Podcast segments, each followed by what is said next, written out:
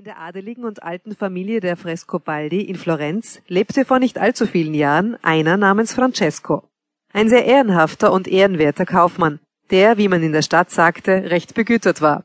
Er reiste in verschiedenen Gegenden und betrieb große Geschäfte, in denen er gewöhnlich sich in England aufhielt.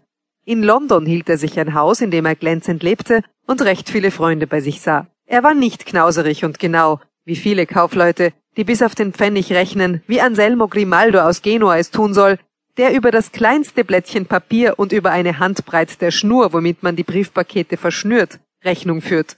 Nun geschah es eines Tages, dass jener Francesco Frescobaldi in Florenz weilte und sich einem armen Jüngling gegenüber sah, der ihn um Gottes Willen um ein Almosen bat. Frescobaldi, der den Jüngling so ärmlich angetan sah, obwohl sein Gesicht etwas Edles verriet, ward zum Mitleid bewegt, und dies umso mehr, als er in jenem einen Engländer erkannte. So fragte er ihn, aus welchem Lande jenseits der Berge er wäre. Der Jüngling erwiderte ihm, er sei ein Engländer, und als Frescobaldi ihn um einige Eigentümlichkeiten Englands befragte, die einer, der dort nicht bewandert gewesen wäre, nicht hätte wissen können, befriedigte der Jüngling mit Leichtigkeit seine Wissbegier und sagte ihm dann, ich heiße Tommaso Cremonello und bin der Sohn eines armen Tuchscherers. Ich entfloh meinem Vater und kam nach Italien mit einem französischen Heere, das am Garigliano zersprengt wurde. Dort hatte ich mich einem Landsknecht verdingt, dem ich seinen Spieß nachtrug.